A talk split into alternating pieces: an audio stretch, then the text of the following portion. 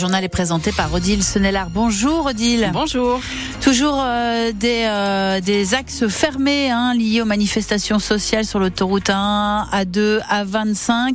Les réseaux secondaires, euh, par contre, ça va mieux. On fait un point complet, bien sûr, à la fin de ce journal. Et puis du gris aujourd'hui dans le ciel. Oui, le gris qui devrait quand même laisser de la place à quelques belles éclaircies cet après-midi avec des températures similaires à celles d'hier. On est en tour de 11 à 12 degrés pour les maximales. Attention, en revanche, pour la nuit prochaine, ça va bien descendre puisqu'on pourrait euh, les, les, températures devraient se situer en deuxième partie de nuit entre moins 1 et 3 degrés. Et puis ça remontera évidemment dans la journée, mais ce sera plus frais demain, entre 7 et 8 degrés seulement pour les maximales.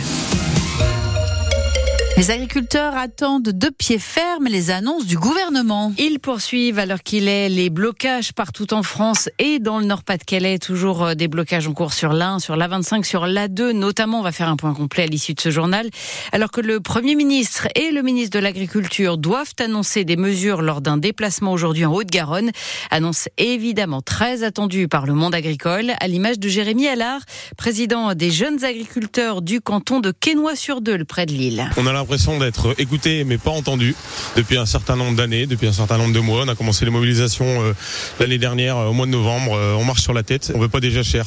On veut moins de taxes. On veut arrêter d'importer l'alimentation qu'on ne veut pas en France et puis des simplifications pour l'installation des jeunes aussi. Au niveau du gouvernement, on a l'impression d'être pris un petit peu pour des pour des pions et puis ils décident un petit peu ce qu'ils veulent en haut.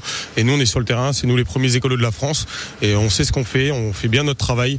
Il faudrait qu'ils viennent un petit peu sur le terrain voir voir comment ça se passe parce que c'est pas là où que ça se dirige. Nous, on est jeunes, on a envie de s'installer, on, veut reprendre les exploitations, on a envie de, développer le pays. Nous, les exploitations, c'est des entreprises pour nous, mais aujourd'hui, on sait plus, on sait plus ce qu'on doit faire. On, on sait plus si on va s'installer parce que ça, ça devient tellement compliqué et les revenus ne sont pas à la hauteur de nos attentes non plus. On aimerait bien que la loi Egalim elle soit respectée et puis qu'il y ait plus de contrôle aussi.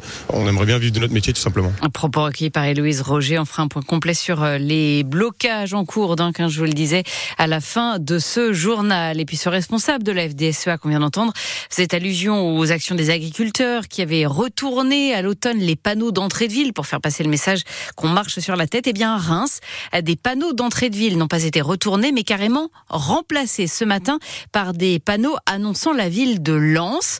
L'action n'a pas été revendiquée à l'heure qu'il est. On ne sait pas qui est à l'origine de ces changements de panneaux. En tout cas, les photos sont à découvrir sur notre site internet. Sur la côte, la circulation des trains reprend progressivement à partir d'aujourd'hui entre Étaples et Boulogne. Plus aucun TER ne circulait sur cet axe depuis les inondations du mois de novembre et l'affaissement d'un talus sur les voies. Retour donc total à la normale à partir de demain. En revanche, toujours pas de train entre Saint-Paul et Étaples. Là, les travaux ont été retardés par la seconde vague d'inondations survenue début janvier. Et justement, après ces inondations qui ont touché le Pas-de-Calais, la Caisse centrale de réassurance a indiqué ce matin avoir revu à la hausse le coût global des inondations de novembre et de janvier. Elle avait été évaluée les dégâts à 550 millions d'euros fin novembre. Le chiffre a donc été revu à la hausse à 640 millions d'euros. Cette caisse centrale de réassurance qui est en quelque sorte, qui réassure en quelque sorte les assureurs pour les catastrophes naturelles et qui prend en charge directement au moins 50% du montant. C'est une victoire pour le constructeur ferroviaire Alstom face à la MEL, la métropole européenne de Lille. Ils sont en conflit dans le dossier du rallongement des rames de métro. La MEL avait attaqué Alstom en justice eh bien, toutes ces demandes ont été rejetées par le tribunal administratif. Les rames de la ligne 1 doivent être remplacées, vous le savez, depuis 2016 par des rames deux fois plus longues, capables d'accueillir plus de passagers. Cela nécessite de revoir le système de pilotage automatique du métro, mais Alstom n'arrive pas à maîtriser cette technologie.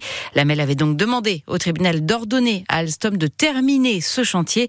Les explications de Stéphane Barbero. C'est un sacré camouflé pour la métropole européenne de Lille. Elle attaquait Alstom sur trois points. La métropole demandait d'abord des mesures essentielles pour assurer la continuité du service public. Impossible, dit la justice, ce n'est pas mentionné clairement dans le contrat signé en 2012. La MEL réclamait aussi des moyens supplémentaires pour que ce projet aboutisse enfin.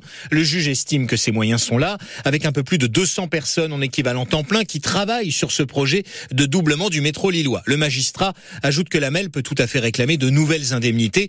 Elle a déjà touché 47 millions d'euros de dédommagement. Enfin, la collectivité craignait un effet domino à cause des retards de livraison du nouveau métro. Les plus vieilles rames risquent de partir à la casse à partir d'août 2025 sans être remplacées par les nouvelles, ce qui diminuerait la capacité générale de transport du métro. 143 rames aujourd'hui, sauf que là aussi, il n'est pas écrit noir sur blanc dans le contrat liant la MEL à Alstom que c'est une obligation du constructeur ferroviaire. Les explications de Stéphane Barbero à retrouver sur le site internet de France Bleu. Et les organisateurs de la randonnée cycliste de l'eau ont dévoilé hier le parcours de la prochaine édition. À plus de 160 km à parcourir pour les milliers de cyclistes amateurs qui vont sillonner donc notre région d'est en ouest le 2 juin prochain. Nouveau parcours donc qui s'annonce musclé, comme l'explique Laurent Sanson. Il a participé à l'élaboration du tracé. Alors 164 km, euh, 1450 mètres de dénivelé positif pour euh, la même chose à peu près en négatif, normal, puisqu'on part de Lille, on est quasiment à 0 mètre et on arrive à Ardelot au bord de la mer quasiment à 0 mètre.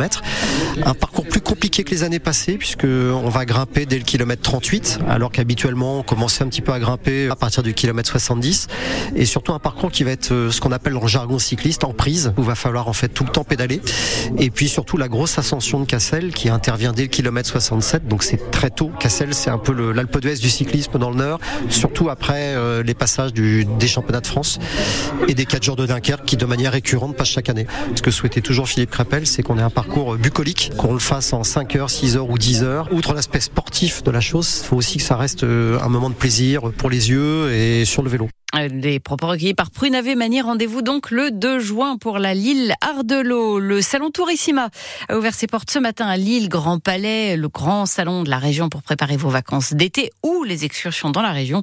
230 exposants et cette année, euh, l'accent qui est mis sur la van life. Comprenez le fait de faire ses vacances à bord d'un van avec la présence notamment de loueurs de vannes et d'experts de ce type de voyage. Le salon avait accueilli plus de 18 000 visiteurs l'année dernière. Enfin, un coup de théâtre à l'Open de tennis d'Australie. Ce matin, le numéro 1 mondial Novak Djokovic a été battu en 4-7 par l'Italien Yannick Zinner alors qu'il visait une onzième victoire finale dans ce championnat.